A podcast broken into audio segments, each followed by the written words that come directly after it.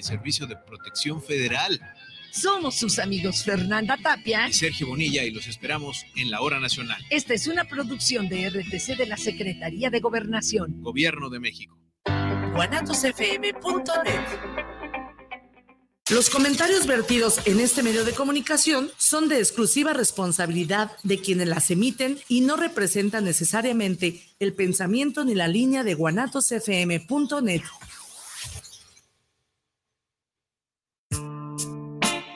¿Te ha sucedido que al conversar con otras personas te escuchas y logras encontrar respuestas en conjunto a inquietudes cotidianas? Converso, un encuentro de voces que generan eco en temas de salud, sexualidad, psicoterapia y educación, de manera integral para el bienestar comunitario.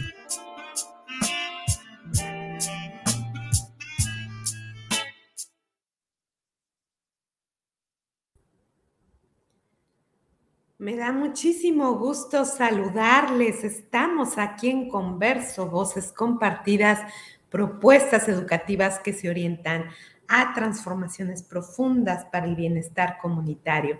Y pues el día de hoy estoy muy contenta porque vamos a, tener un tema muy interesante y sobre todo que nos va a llevar a hacer grandes reflexiones. Tenemos con nosotros a Yasmín Rábago. Hola Yasmín, bienvenida, me da mucho gusto saludarte.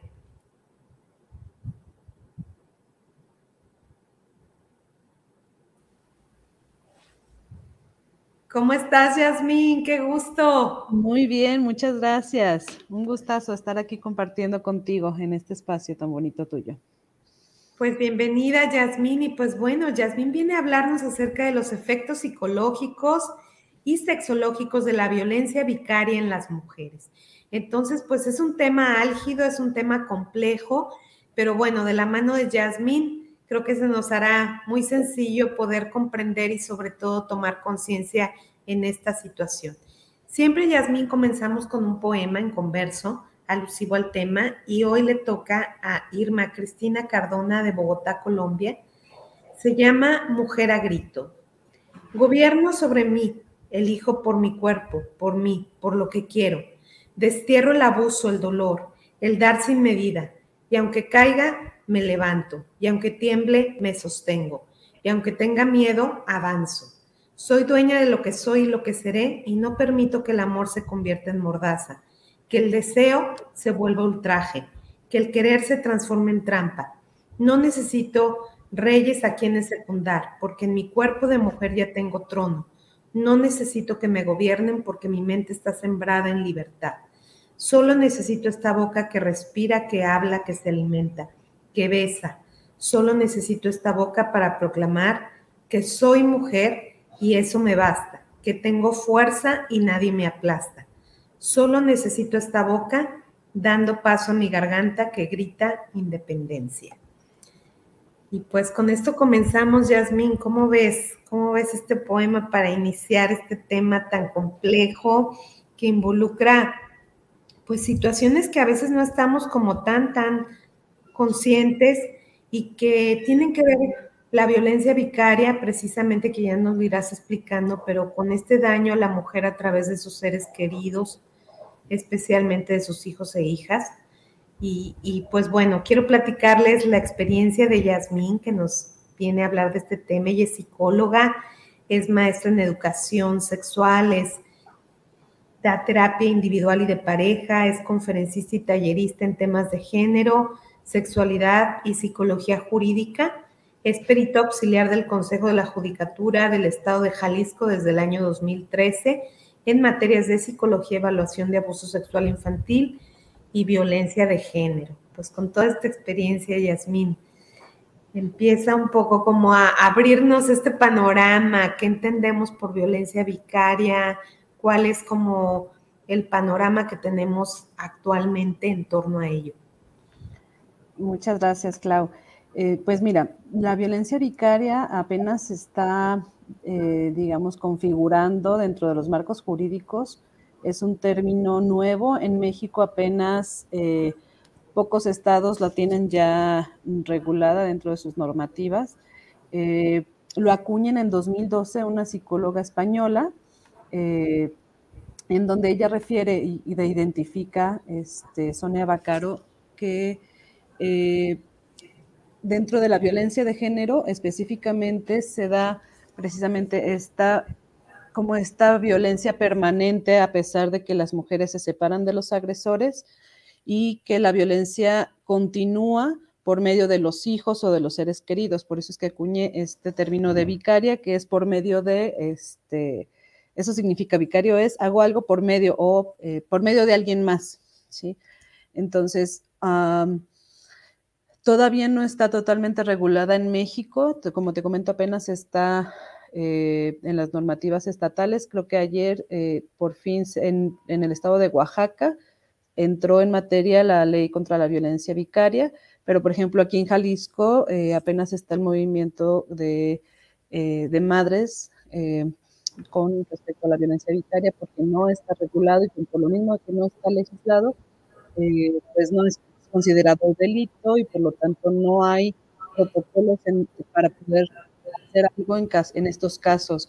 Y lo más triste es que, pues, constantemente se, se, ve y se normaliza mucho esto y se tiene más se perpetúa más por las mismas instancias. Digamos que es una violencia de género eh, ejecutada por, este, por una persona, pero sostenida por las instituciones. El problema en Jalisco y en México son los procesos muy largos, por ejemplo, en materia de custodia, familiares, los juicios tienden a ser de dos años cuando son rápidos, ¿no? Entonces, eh, mientras que se regulan estas situaciones, muchas mujeres son arrebatadas de la presencia de los hijos y los hijos eh, a su vez de la presencia de sus madres. Entonces hay una doble victimización, tanto de, la, de las mujeres, este, porque la intención creo que no es el... está yendo. Se, se escucha, a ver. Voy a tratar de cambiar de red. ¿Me escuchas? Se fue un poquito, sí, se fue un poquito el internet, pero creo que ya está de regreso. Yasmín, la última parte este, te perdimos un poco, que estabas hablando precisamente sobre cómo esta violencia vicaria todavía no está considerada en algunos estados, ¿verdad? Y, y bueno, creo que es muy valioso el empezar a ver que paulatinamente ya se está visibilizando más este tipo de violencia Yasmin, ¿podríamos considerar que entonces este tipo de violencia sería una violencia de género y cuáles serían como los elementos de por qué considerarla dentro de este rubro? Mira, eh, es considerada dentro de, la violencia de género, es una de las expresiones de la violencia de género. Eh, se considera así precisamente porque eh, pues está, digamos, sostenida por todas las diferencias sociales y estructurales que tienen hombres y mujeres, no nada más en la cuestión eh, de personas, sino también en la cuestión de los mandatos en cuanto a la crianza, en cuanto a los cuidados de las crías y los hijos y las hijas y los hijos. Entonces, eh, precisamente desde ahí, eh, desde que no es igual, por ejemplo, la demanda que se tiene hacia una mujer con el cuidado de los hijos eh, al hombre, por ejemplo, o sea, el hombre tiene como esta demanda social de, eh, que se funcione como padre generalmente es nada más el aportar económicamente para los hijos, ¿no? Entonces la cuestión económica, que mientras que esté la cuestión económica, él ya cumplió su función de, padre eh, cuidador, ¿no? Y a las mujeres todavía se nos exige esta parte del cuidado, la manutención y todo, todo lo que implica la crianza de los hijos, ¿no? La educación, los valores, este, eh, el que sean muchachos o, muchachas de bien, ¿no? Como se dice comúnmente. O sea, todo eso recae sobre las mujeres. Entonces, una mujer que no se encarga de los hijos socialmente es catalogada como una, se los quitaron por ser mala madre, ¿sí? Y un papá que no se queda con los hijos es, ah, pues les está dando, mientras que les dé pensión, pues ya es un buen papá, ¿no? Y que los visite los sábados y los domingos los saque a pasear, ya es un buen papá. Entonces, estas diferencias en cuanto solamente, por ejemplo, eh, la cuestión de cómo se ven la paternidad y la maternidad es totalmente distinta. Eh, y además, bueno, desde la, violencia de género, generalmente la violencia vicaria eh, es como la continuación de, las de la violencia de género dentro de la pareja. O sea, las mujeres que vivieron violencia extrema o violencia de cualquier tipo dentro de la pareja, eh, no en todos los casos, pero generalmente hay algún tipo de violencia este, vicaria en, después de la separación. Eh, cuando se enteran que ella ya comenzó una nueva relación, cuando la mujer decide dejar a la pareja por la violencia vivida, entonces se empiezan a mover, este, digamos, otras estrategias donde la mujer dice, ya no, me va, ya no permito que me golpees, ya no permito que me manipules, entonces la manipulación y la agresión se empieza a hacer por parte de los hijos, llegando al extremo, este, bueno, el extremo extremo es matar a los hijos, ¿no? O sea, por eh, generar mm, dolor, este, y y sufrimiento a la mujer que decidió dejar a la pareja, ¿no? Como en este acto desesperado, este, muy patologizado de, eh, de venganza, ¿no? Por parte de la pareja y seguir generando un control hacia ella. Claro. Oye, Yasmin, y un poquito hablando de precisamente del tema de hoy, ¿cuáles son los efectos psicológicos que se generan? Hablemos primero de los psicológicos en las mujeres que están viviendo este tipo de violencia y inclusive si nos pudieras así como poner algunos ejemplos. Claro. Mira, eh, en especial los efectos psicológicos, eh, yo por ejemplo los casos que he atendido de mujeres eh, ya cuando han tenido, por ejemplo, el hecho de que les arrebaten a sus hijos y que duran años sin poderlos ver, pues son depresiones crónicas, ¿no? Este, estados de ansiedad eh, crónicos, en muchos casos intentos de suicidio, este, pérdida del deseo de, vivir o del sentido de la vida. Eh, y en algunas eh, lo que se vuelve el sentido de, seguir vivas es pues el saber que pues sus hijos están en riesgo. Entonces, digamos, esa es la, lo que les sostiene en vida y luchando, por, pues luchando contra el sistema en esta parte legal que no les permite o que sostiene el que no se les permita ver a los hijos. ¿no? O sea, en muchos casos han terminado, eh, conozco casos en los que terminan las mujeres encarceladas, ¿no? O con eh, órdenes de aprehensión por querer estar con sus hijos, ¿no? Con denuncias falsas este, de violencia, eh, de robo, entonces, con, esas estrategias, eh, pues obviamente se impacta la integridad emocional de las mujeres, eh, presentando un sinfín de, de alteraciones emocionales este, en cuanto a la situación psicológica, ¿no? Eh, pues también se les afecta, no nada más en la, en la cuestión emocional, sino también en las eh, afectaciones económicas, en la cuestión laboral, muchas veces pues tienen que buscar trabajos que les permitan estar eh, pues con constantes salidas para los trámites legales, entonces mm, eso les genera también una precariedad económica, eh, y pues todas sus esferas se ven afectadas, ¿no? O sea, y la psicológica pues obviamente es la, la que más se afecta. Sí, fíjate que es muy interesante esto que estás comentando porque finalmente hay una cuestión importante de poder en donde al tomar como este control, no solamente sobre la situación de los hijos, sino a veces también sobre cuestiones materiales, otro tipo de, posesiones que, pudiera llegar a tener la mujer, pues se hace un sesgo importante, ¿no? En esta parte de, como dice, sustituir a veces un objeto o una persona en lugar de dirigir la violencia, pareciera que no es dirigida hacia la mujer. Y esto pues también repercute no solamente en ella, también tiene implicaciones por ejemplo, en los familiares de ella, en los mismos hijos e hijas e hijas, o sea, ¿cómo serían como estos años en expansión? Eh, principalmente se afectan los vínculos familiares, eh, como comentas, por ejemplo, las abuelas, la familia materna, eh, porque pues obviamente hay un vínculo, no nada más este, con la persona, sino pues con toda la familia y, el sistema al que pertenece y obviamente eh, hay un efecto dominó en, la familia de, las mujeres.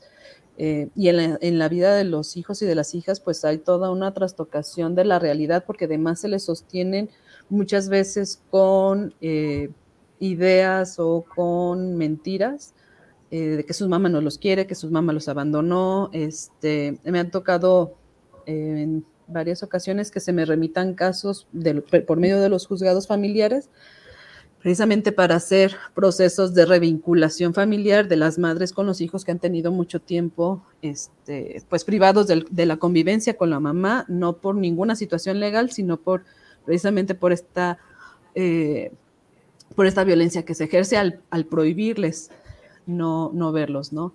A pesar de que haya órdenes judiciales, a pesar de que haya ya órdenes de jueces, sentencias, este, los hombres permanecen con esa idea y buscan cualquier estrategia, amparos, se cambian de lugar, este, meten otro juicio, meten cualquier tipo de estrategia para seguir continuando esto. Y entonces los hijos y las hijas eh, tienen una historia contada que les genera una idea de, su realidad y la viven como abandono. Y además, eh, pues lo que yo he visto es que viven generando una necesidad de un cuidado materno de quien sea, ¿sí? Entonces generan vínculos con las abuelas, con las tías, con las nuevas parejas de los papás, eh, porque pues parte de la violencia pues no es, no es el interés del cuidado, sino los tengo como, como objetos, como, como posesión, pero el cuidado generalmente los delegan a otras mujeres, ¿sí? Llámense mamá, tía, novia, nueva pareja, este, he encontrado que hasta las amantes se los terminan cuidando, que ya tienen una pareja y luego tienen otra y luego tienen otra, y entonces eh, tienen un problema muy fuerte con el apego y con vínculos ansiosos los niños. Este, y esto genera pues un montón de patologías posteriores, ¿no? Este, que eh, pues no son ni visibilizadas menos por los papás, por los agresores, mucho menos por las instancias judiciales, ¿no? O sea, y más eh, que, tendrían que estar cuidados y protegidos los, niños y las niñas por, por, estas instancias, muchas veces no se toman en cuenta la importancia de la presencia de, la madre en la estructura eh, de, de la formación de la estructura psíquica de los niños y de las niñas, ¿no?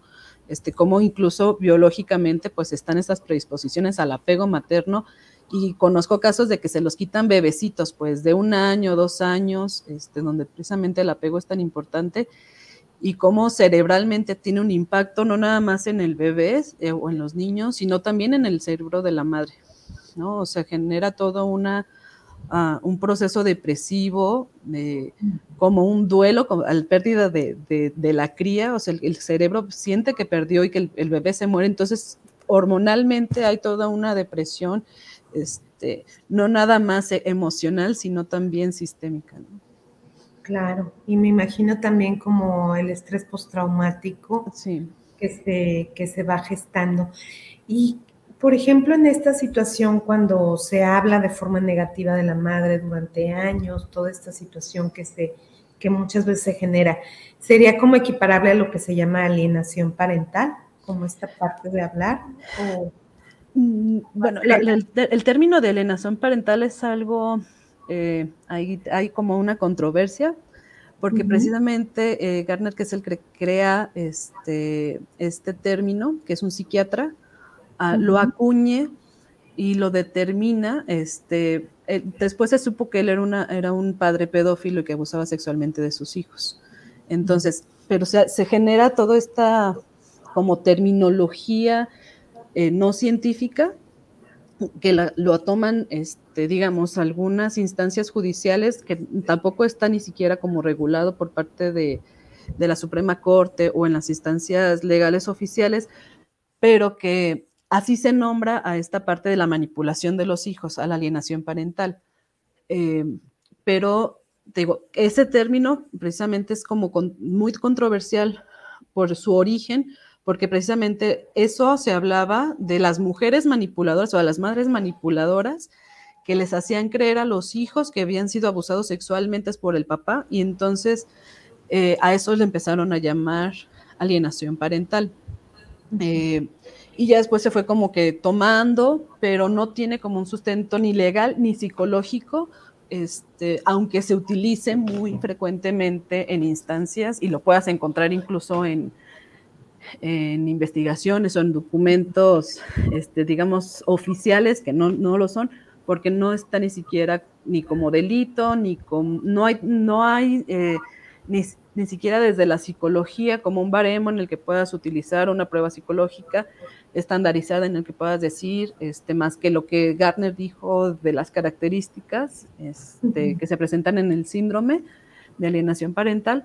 Este, entonces, mmm, ahorita lo, bueno, como se, se nombra, eh, es esto, es una interferencia en las convivencias o son actos de violencia en contra de los hijos para el libre desarrollo y, el, su derecho a la convivencia con ambos, ambos progenitores. Este, eh, entonces, mm, digamos, e, el término se utiliza coloquialmente, pero, eh, digamos, legalmente ni, ni, ni, jurídicamente está bien establecido, aunque comúnmente se pueda conocer como síndrome o, alienación parental a este como rapto de los hijos y de las hijas por alguno de los progenitores, ¿no?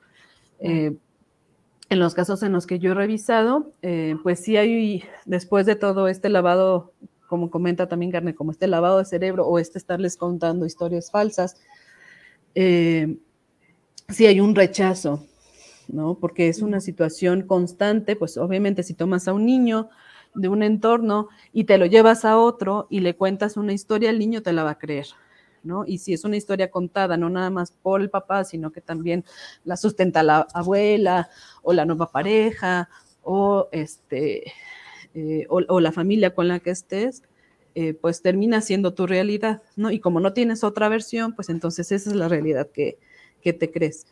Eh, pero también lo que me he encontrado, por ejemplo, en los casos que he atendido, eh, es que queda como un bloqueo y los recuerdos ahí quedan, ¿no? Dependiendo también de las edades de los niños.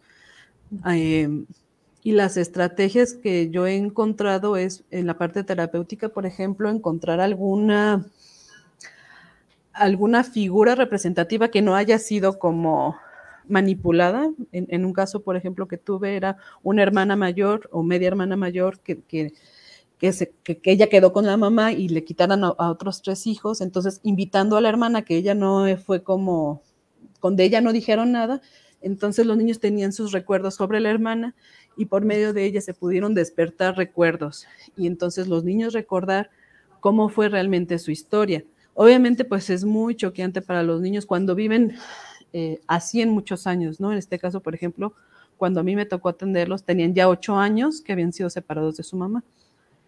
Eh, y pues fue una, una, historia pues compleja porque pues el proceso terapéutico fue constantemente interrumpido, ¿no? Obviamente pues son eh, eh, este tipo de, padres mm, pues buscan de todas las formas pues que la realidad no sea expuesta.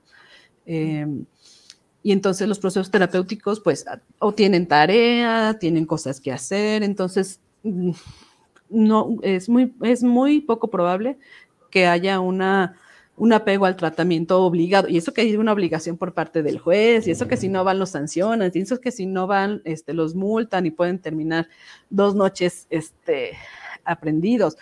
Entonces, eh, como ellos no, realmente no hay como una preocupación en el bienestar emocional de los niños, sino como en la permanencia y en la pertenencia de los hijos y de las hijas. ¿no?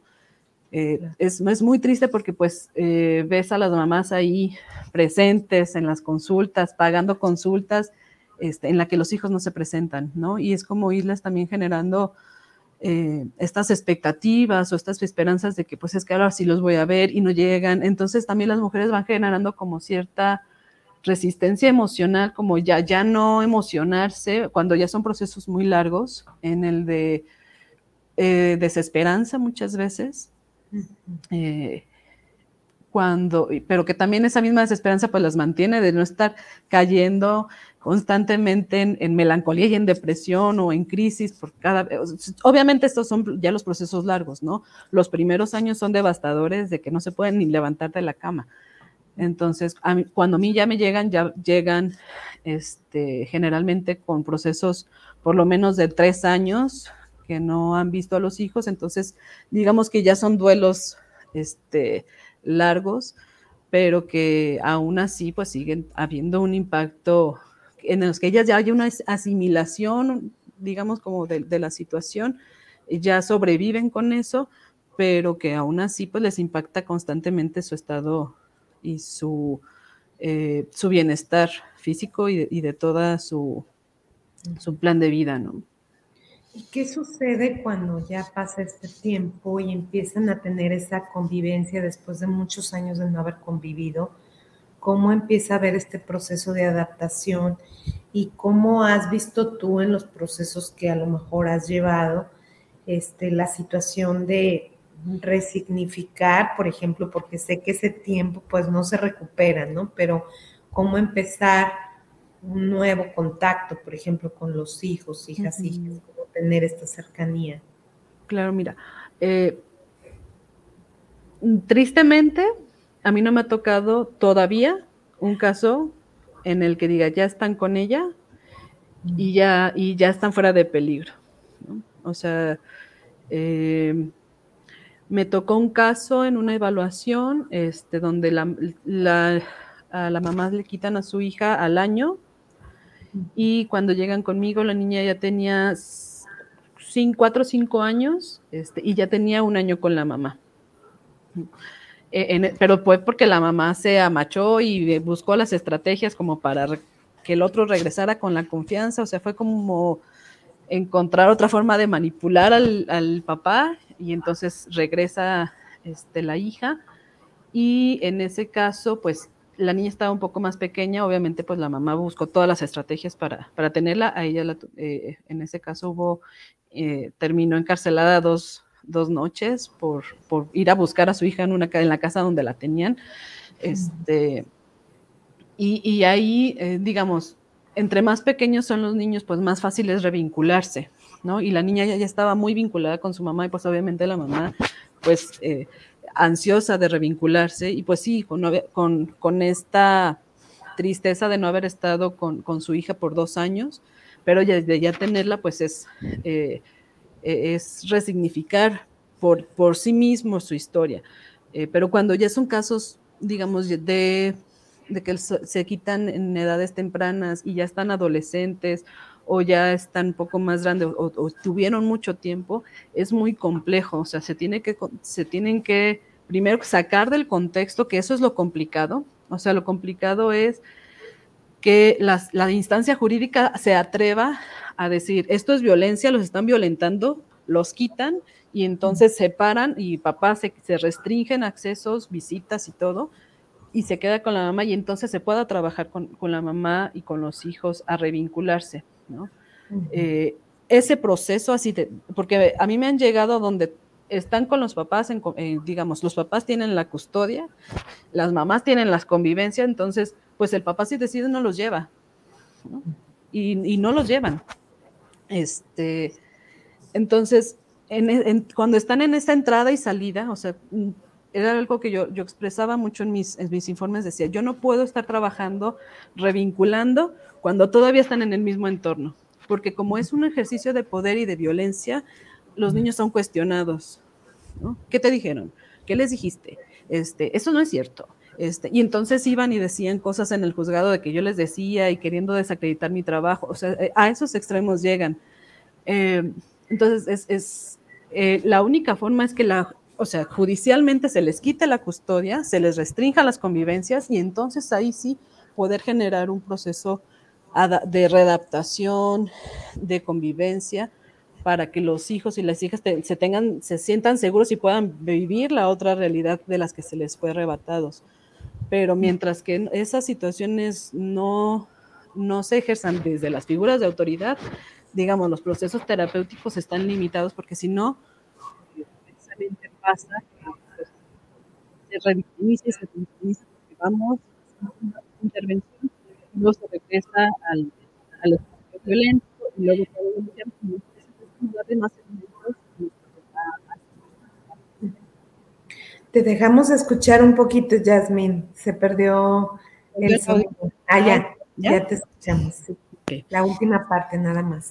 Ah, eh, entonces los espacios eh, son importantes que se, que se cuiden porque si no, eh, este espacio de, de, llevarlos a terapia y luego regresarlos a la casa donde está el, el, agresor, pues es seguir revictimizando. Y mientras que no esté como clarificado legalmente esta situación, eh, poco se puede hacer en los espacios terapéuticos. ¿no? Es lo que yo, lo que yo por lo menos he vivido en, en los procesos que yo he acompañado. Claro. Oye, Yasmin, y hablando de los efectos sexológicos, ¿qué ocurre en las mujeres que están viviendo estos tipos de violencias?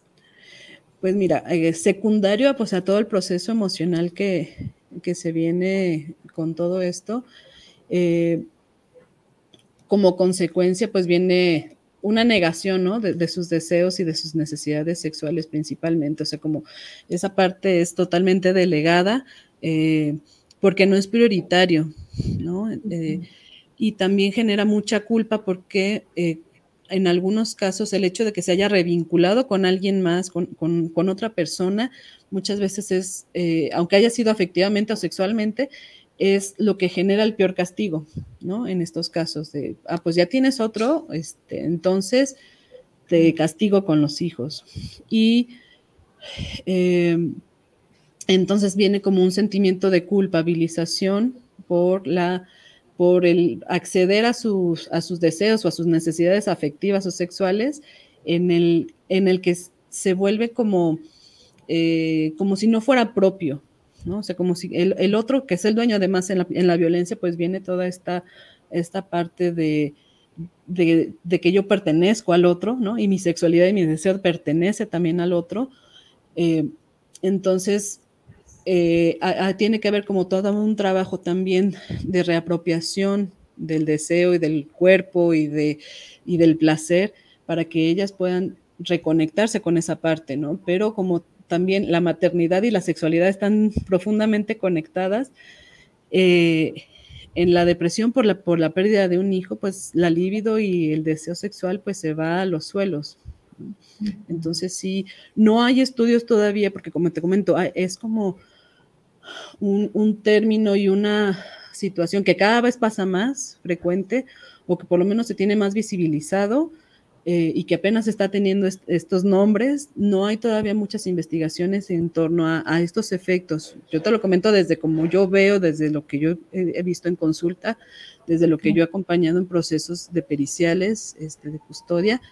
Eh, y de lo que me han compartido las madres, ¿no? O sea, como que lo sexual ni siquiera lo, lo recuerdan, lo ven, incluso lo pueden ver como eh, un espacio de vulnerabilidad otra vez, ¿no? Porque pues viene esta, e, e, esta conexión de, eh, de mi sexualidad, maternidad, y entonces como me agreden a través de mi maternidad, pues entonces mi sexualidad se vuelve eh, como un foco débil, ¿no? De debilidad y de vulnerabilidad ante el otro. Sí, qué interesante, Yasmin. De hecho, o sea, simplemente vemos que en muchas ocasiones cuando la mamá comienza a tener una nueva relación, como bien señalas, los mismos papás dicen, se desligan por completo de la responsabilidad económica y es ahora quien con quien estás teniendo relaciones sexuales que mantenga a tus hijos, ¿no? O sea, como que hay una desvinculación en ese sentido. Entonces, ahora imagínate en un grado como este, el que estamos hablando, en donde la mujer se encuentra con toda esta situación emocional. Y esto que señalas de que se compagina un poco como la maternidad con la sexualidad, cómo también puede haber una parte refleja ahí, ¿no? Interesante. Y Yasmin, un poquito hablando de esta visión, ¿cómo se trabaja terapéuticamente, cómo se trabaja en esta cuestión de que la mujer pueda volver a, pues, apropiarse de, su sexualidad, a, a permitirse tener esta parte de conexión con su propio cuerpo, con ella misma? ¿Cómo se va trabajando esto terapéuticamente? Pues mira, eh, yo digo que lo que es el cuerpo se trabaja con el cuerpo. esta reconexión corporal con las sensaciones. ¿Ya me escucho? Ya, ya. Eh, en este trabajo de reconexión corporal, este, desde las sensaciones, desde el derecho, desde el reconocimiento de su derecho al placer, a, su, al derecho a su propio cuerpo, ¿sí? De que puede ser compartido o no. O sea, y también en, el hecho de decir, bueno, tú tienes el derecho a no compartirlo si no quieres, ¿no? Porque eh, eh, hay que recordar que pues han sido mujeres violentadas sistemáticamente por muchos años, ¿no? Entonces, eh, e, e, el cuerpo se vuelve como esta, e, este lugar simbólico de placer y de dolor muchas veces, y, esta decisión que se hace de, de, la corporalidad es como una forma también de protección y de desconexión del dolor.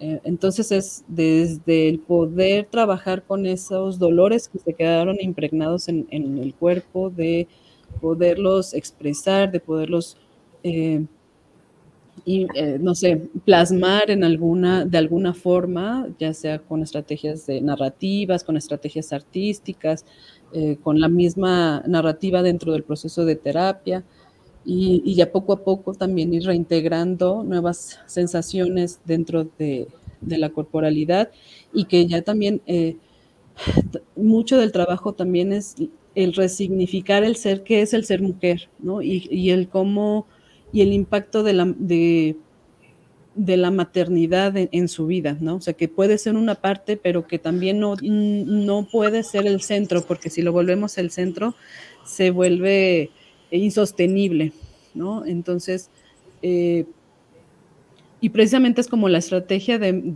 con más dolo, ¿no? Porque se sabe que no nada más es como el vínculo emocional y afectivo, sino toda la, estigmatización y el peso cultural que tiene el ser madre, ¿no? Entonces es, eh, te los quito para que vean que eres mala madre.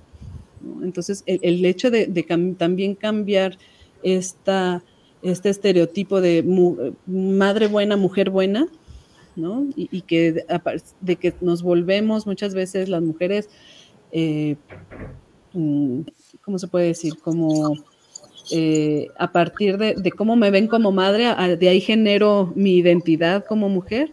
Entonces, es poder generar una identidad alterna a la maternidad, ¿no? Y que entonces desde ahí eh, vayan construyéndose una historia distinta en donde, bueno, la maternidad es una parte, pero no es el todo. Claro, por supuesto. Yasmin, yo un poquito como hablando de, del agresor, ¿existe algún tipo de perfil? Este, cómo ver algún tipo como de señales como para identificar en este sentido. Este, no sé si hay algo que se haya ya a lo mejor escrito en torno a esto, descrito en torno a esto?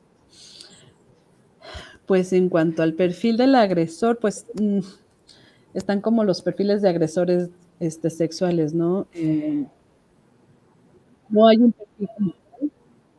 Eh, se puede hablar, por ejemplo, de hombres con una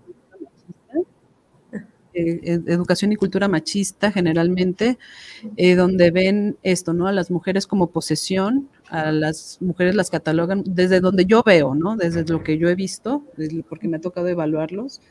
Eh, mucho en la parte de, los roles de género, de pues es que la mujer es para estar en la casa y yo tengo que ser el proveedor. Son hombres generalmente infieles, este, que generan pues todos los tipos de violencia, ¿no? La, la física, la emocional, la sexual, eh, mm, pero, digamos, creo que, lo que está como en el núcleo es esta visión machista, ¿no? De, la, de, del control y el, ejercicio de poder sobre la mujer. Entonces, pues por eso viene como toda, toda la historia de violencia que a lo mejor eh, pues, ¿cuáles serían los indicadores? Pues todas las banderas rojas, ¿no? Las red flags que ahorita están como tan de moda, este, si te controla, si te cela, si, eh, si hace comentarios misóginos, si este, dice que las mujeres pues nada más sirven para parir y tener hijos, o sea, como todos estos comentarios eh, que a veces pues son, pueden ser evidentes y a veces pueden venir como muy disfrazados, ¿no? De cortesía o de caballerosidad. Eh, pues son, son como el caminito sencillo para, este tipo de violencias y a lo mejor no llega a este tipo de violencia vicaria extrema, este, pero pues sí, todos los tipos de violencia de género que, conocemos. Entonces, creo que lo importante es poder, eh, como mujeres, identificar nuestras vulneraciones desde la, creencia del amor romántico, ¿no? Desde la idealización, desde la estereotipa, desde la estereotipia, ¿no? De, que yo tengo que ser de cierta forma, los hombres tienen que ser de cierta forma, porque eso es lo que perpetúa precisamente la violencia y los ejercicios de poder, ¿no?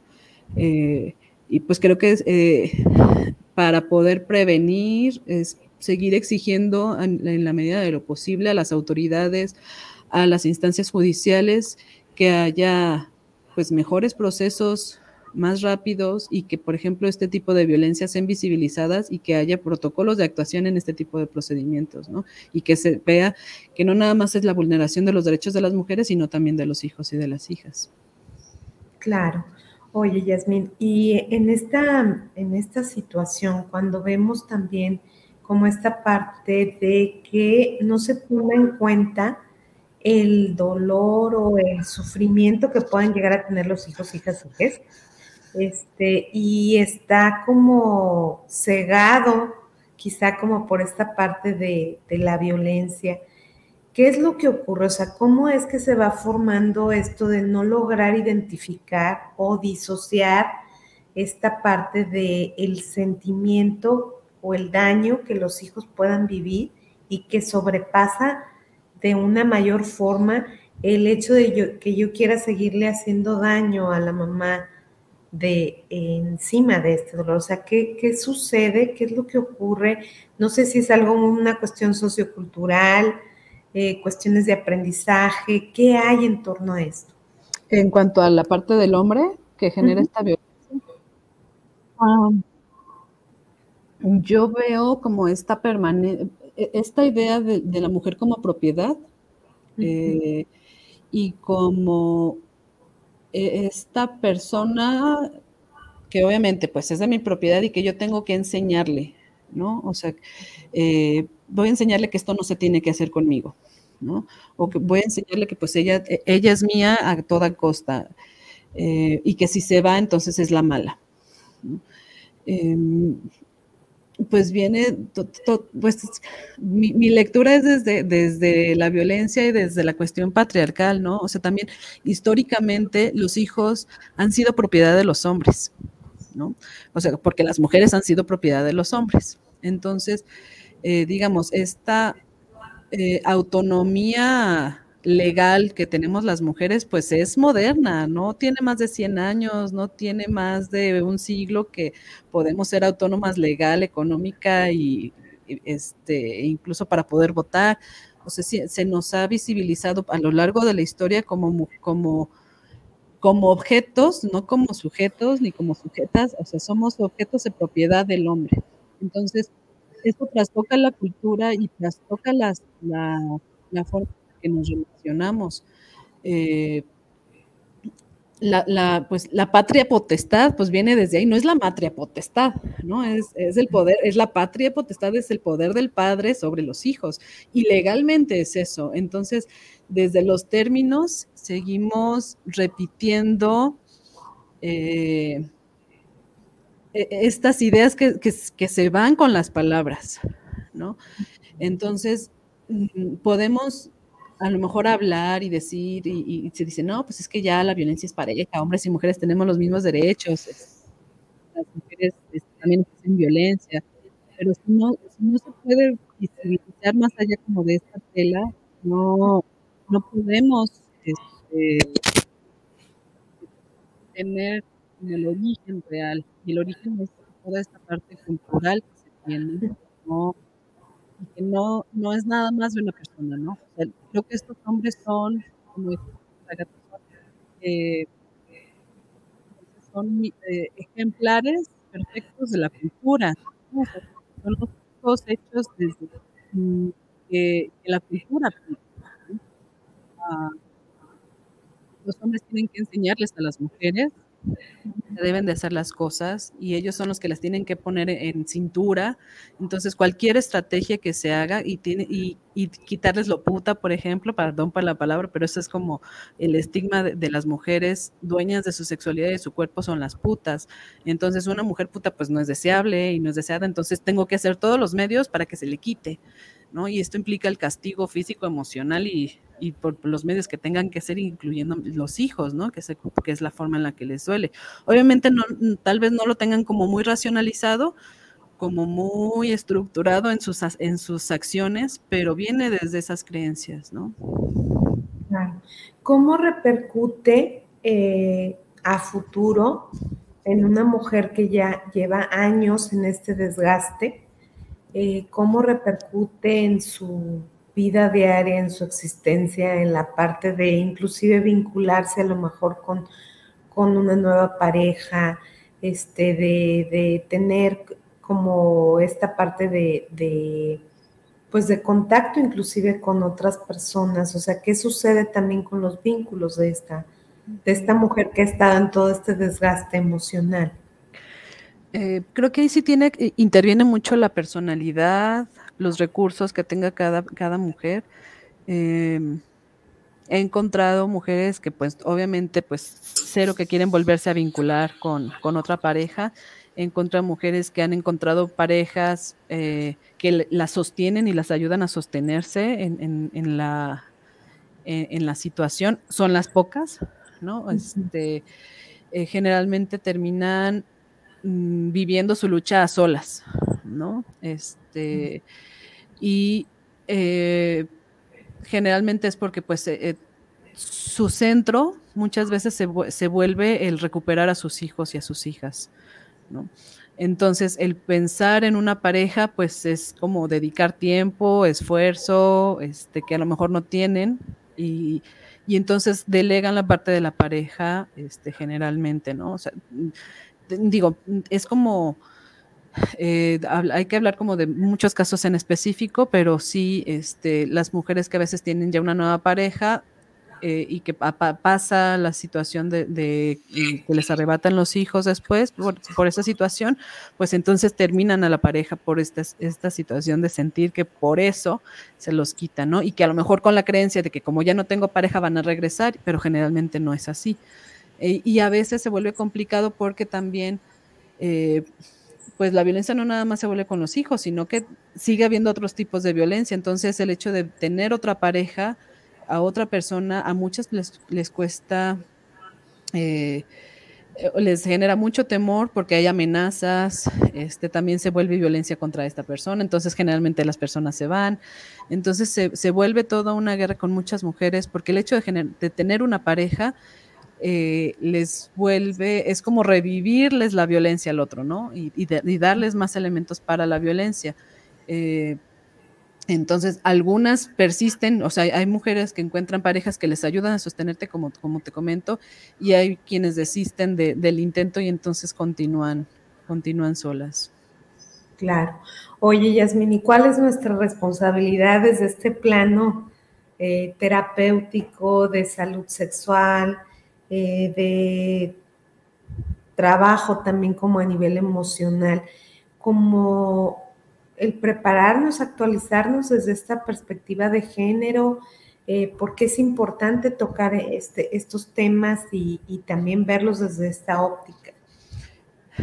Mm, pues sí, yo nunca pensé en mi, a lo mejor en mis inicios de psicóloga, o sea, nunca pensé meterme en cuestiones legales, nunca pensé meterme en cuestiones de violencia, pero pues son cosas que llegan, ¿no? Y entonces eh, creo que sí lo, más pertinente lo más es estar actualizados en la parte de eh, la, la cuestión de la perspectiva de género, porque creo que es fundamental poder tener eh, este marco de referencia en cuanto a cómo se manejan las dinámicas de poder entre hombres y mujeres eh, y cómo se sostienen en la cultura y cómo la cultura te va exigiendo estas, estas acciones y actitudes y conductas y poderlas visibilizar en la parte terapéutica, ¿no? Este, yo sí creo que, que parte del proceso de terapia es eh, romper estos paradigmas de, los estereotipos de género, de romper o de cuestionar por lo menos este, nuestra, nuestros vínculos que tenemos en los ejercicios de poder con las relaciones y los vínculos que tenemos. y aunque sé que pues yo creo que todos pasamos y todos vivimos en algún momento violencia y por eso a veces tenemos como esta resistencia a tocar esos temas porque precisamente tocan mis propias heridas. Pues si queremos acompañar terapéuticamente, ya sea desde la psicología o desde la sexología, pues tenemos que conocer y entrarle, ¿no? No, no se puede salir con, las, con el plumaje limpio eh, dentro de esto, ¿no? Entonces sí es importante, pues, meterse a esto, a veces es importante tocar el dolor para poder tocar el placer, ¿no? Este, y entrar en estas eh, cosas tenebrosas y dolorosas, pues no, no las podemos esquivar. Eh, y creo que es importante ah, saberlas acompañar y visibilizar y si no derivar, ¿no? Cuando, cuando no nos sentamos preparadas o preparados en algún tema, siempre es importante también como en esta parte de esto yo no lo manejo, con esto yo no puedo, este, pero sé quién sí y, y poderlo derivar. Claro, Jasmine, pues muchísimas gracias por venir a visibilizar este tema tan trascendente que nos llevamos reflexiones, que nos llevamos compromisos también, ¿no? De actualizarnos en este tipo de temáticas. Y bueno, te quiero leer un poquito algunos comentarios. José Luis Ramírez manda saludos para el programa. También Gerardo Oviedo, que se le hace muy interesante el tema. Álvaro Ruiz, saludos también y gracias por traer estos temas que a veces no se conocen. Mauro Vasconcelos, saludos desde Santa Cruz, Bolivia. Eh, Diana Robles, saludos para el programa de Converso y bueno, nos escriben también varios paisanos, nos ven este, en, Los Ángeles, en Phoenix, nos mandan varios saludos. Saludos a todos y todos. Sí, muchas gracias, Yasmin, porque fíjate que precisamente en estas comunidades latinas muchas veces no hay tanta información en, en español donde pueden identificarse muchas veces en este tipo de temas. Entonces también les mandamos saludos a nuestros paisanos que nos ven, a nuestras paisanas. Y gracias, Yasmín, por estar aquí. ¿Dónde te buscamos? ¿Dónde te, te, te seguimos en redes? Platícanos. Ah, pues muchas gracias. Pues mira, soy malísima para las redes, ya he hecho promesas de que necesito meterme más en redes, eh, pero bueno, me pueden encontrar como Asexórate con Has en Facebook eh, y en Instagram y eh, por mi teléfono este celular, no sé si lo podemos dejar como si a las personas que lo quieran solicitar. Este y pues serían los dos, las dos vías, por, Facebook y por, por Instagram. Pues muchas gracias, Yasmin, por tu generoso compartir. Y bueno, ¿con qué concluyes? Déjanos una conclusión reflexiva importante a, las personas que están escuchando o que van a escuchar este programa después en repetición? Pues yo creo que eh, el que podamos conocer estas formas en las que muchas mujeres y muchos niños y niñas viven nos puedan eh, permitir ver de una forma más eh, empática, o, de una forma diferente cuando vemos a una mujer que ha perdido a los hijos y que no sabemos la historia detrás de, ¿no? Eh, que podamos acompañar o ser soporte y, no juzgar sin, sin escuchar, ¿no? Eh, porque no sabemos cuál sea la historia que esté, y, lo que haya vivido esa mujer y esos hijos que no estén con su mamá. Entonces, eh, poder acompañar y hablar y no callar cuando veamos algún tipo de violencia contra cualquier persona, ¿no? Este, creo que eso es como la parte de, poder eh, ir generando voces alrededor de, eh, de las personas que tal vez no tienen voz en esos momentos. Claro. Pues gracias, Yasmín, y bueno, no se olviden de vernos en guanatosfm.net que nos recibe cada semana, jueves a la una de la tarde, con expertos en salud, psicoterapia, sexualidad, educación y pues vamos a seguir compartiendo porque creo que es muy importante que tengamos esta conciencia de hacer difusión de temas valiosos desde una perspectiva científica, humana, donde también tenemos este compromiso desde los derechos humanos con perspectiva de género. Y bueno, Yasmín, pues mil gracias de verdad por haber estado aquí en Converso, por tu generosidad, por tu experiencia que nos vienes a transmitir y sobre todo eh, por tu calidad humana. Este, te mando un mm. abrazo grande. Un, placer, un placer. Sabes que, que, te quiero muchísimo y que pues te admiro montones también a ti. Gracias, Yasmín. Pues aquí seguimos en Converso.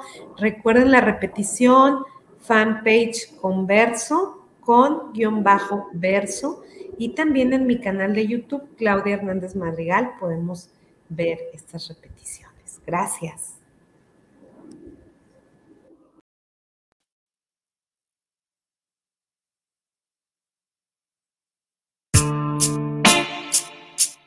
Gracias por acompañarnos en Converso, voces que se comparten, propuestas educativas que generan transformaciones profundas para el bienestar comunitario. Nos vemos cada jueves a la una de la tarde.